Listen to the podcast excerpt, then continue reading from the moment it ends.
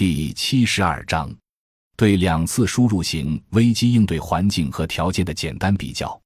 回顾一九七八年改革开始三十多年来遭遇的几次经济危机，尤其是将二十世纪九十年代危机和应对政策与当前的经济危机做比较，可以看出，二零零八至二零零九年遇到的情况。与处于资本短缺时期的三十年前的一九七九至一九八零年和二十年前的一九八八至一九八九年两次危机完全不同，却和中国初步进入产业资本过剩的十年前的一九九七至一九九八年危机有很大的相似性。从经济周期的阶段性演变来看，两轮输入型危机发生都刚好与中央政府因宏观调控而使经济降温叠加在一起。一九九七至一九九八年输入型危机发生之前的演变过程大致归纳为：一九九二年邓小平南方谈话刺激中国经济开始加速增长；一九九三至一九九四年过热，并且在一九九四年出现 CPI 高达百分之二十四点一，为改革三十年来的最高值。同期，则是与扩大赤字、增发货币。放开证券和房地产市场等一系列宏观调控措施相结合的三大激进改革，一部并轨为主的外汇改革，分税制为主的财税改革，下岗分流减员增效为主的国企改革迅即出台。依靠这些调控与改革配套，一九九七年终于完成了宏观调控三年软着陆，但几乎与软着陆的同时。中国遭遇到一九九七年东南亚金融危机，导致外需大幅度下降。二零零八年一月二十七日，受恶劣天气影响，京广铁路一百多趟客车大面积晚点，十五万旅客被迫滞留广州火车站广场。二零零八至二零零九年输入型经济危机之前的演变过程，可大致归纳为：二零零一年十二月，中国加入 WTO，带来外资大举进入。二零零二年，中国完成金融市场化改革。二零零三年，新政府换届，各地开始进入第三轮圈地运动，投资过热和对外依存度上升，同步促推中国经济进入连续超过百分之十一以上的年增长速度。就在大规模投资恶化已经过剩的制造业产能的同时，二零零七年美国次贷危机引爆二零零八年华尔街金融海啸，迅即导致二零零九年中国外需下降。进出口同时下滑，沿海大批企业破产和数千万打工者失业。从经济周期的应对措施来看，两次应对输入型危机的基本条件都还是举国体制、集中力量办大事。一九九八年夏季在启动积极货币政策遇到困难的时候，中央政府及时转向积极财政政策，用大规模增发国债的方式来促进基本建设投资。以保证宏观经济的增长速度。二零零八年危机发生时，前期应对危机的做法同样是放松资金龙头，同样遇到了资金放不出去的问题，才改成国债投资。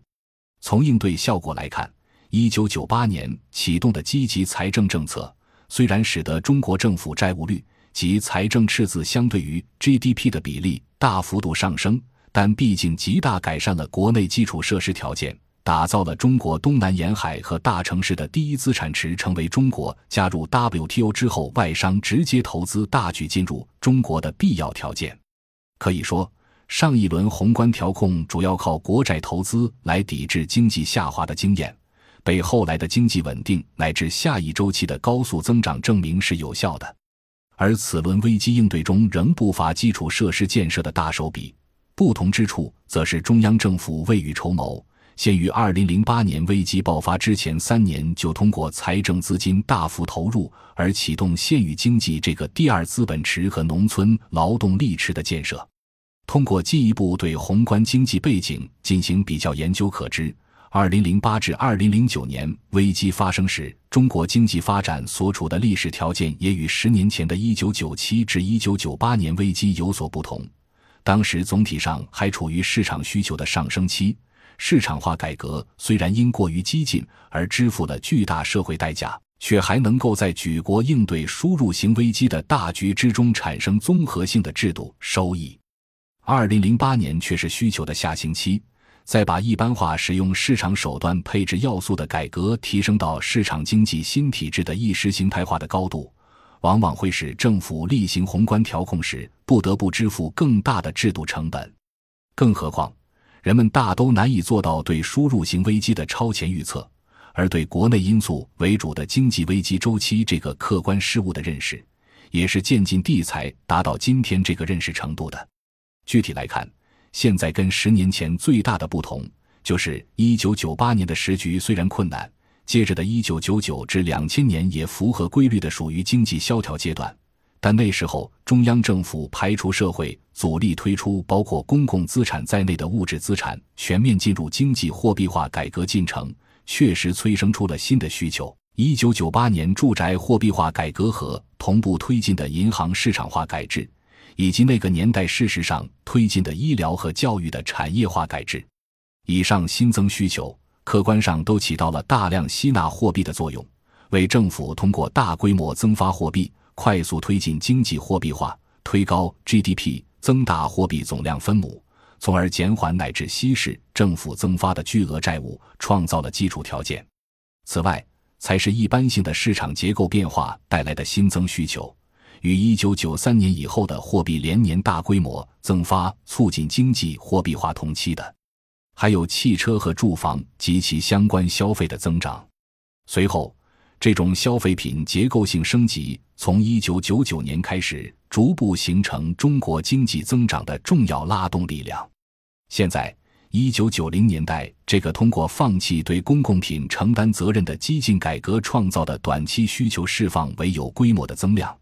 并且得以同步消纳政府货币超额增发的特殊历史阶段已经过去了。新世纪的中国不仅基本上完成了经济货币化，而且金融资本也已经相对过剩，投资和外需都处强弩之末。何况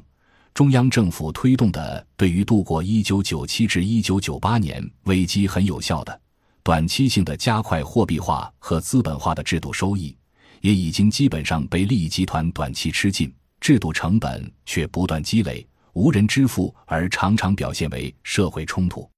另外，二十世纪九十年代中后期那次全面市场化改革过程中，也还有一定的中央权威背书，财政和金融仍然属于中央政府的两个口袋，宏观调控的左右两只口袋还可以互相掏。国有金融也还没有成为异化于产业资本而更多追求流动性获益的独立的资本力量。进入新世纪。中国银行业主要参照美国模式完成商业化改制之后，所谓宏观调控中的资金调控，由于不得不依托集中的政治体制，而与已经通过上市完成市场化的金融部门形成本质上的对立性矛盾。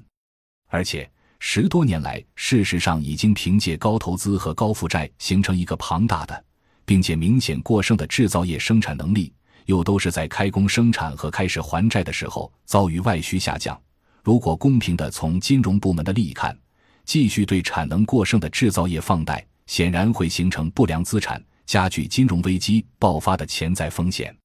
总之，我们这次宏观调控面对的国内的复杂问题，可粗略归纳为高投资、高负债、高增长这种方式千延日久所累积的综合债务规模巨大。国际方面，除2008年金融危机爆发后出现的出口受阻外，危机爆发前就叠加进来的问题是输入型通货膨胀导致国内 PPI 居高不下。美国次贷危机发生后，资本市场上的热钱大量转向投资于原材料期货，包括石油、基本矿产品、原材料和粮食等，造成原材料和食品的国际价格陡然涨落。金融资本为主的服务业经济占 GDP 八五百分号的美国，已经疾驰在不可能回归实体经济的单行道上。其救市政策也只能以创造更多金融资本、国债和货币，并且推动增发的货币大量流向全球能源、原材料和粮食市场，来向其他发展中的实体经济转嫁危机。因此，中国这一次以温和滞胀、通货膨胀加生产过剩为表象的国内经济危机，局部领域则表现为激烈的价格上涨，从一开始就有明显的输入型通胀的影响。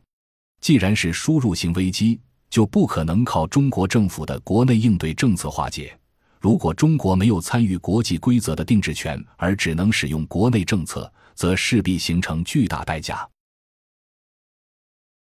本章已经播讲完毕感谢您的收听喜欢请订阅专辑关注主播主页有更多精彩内容。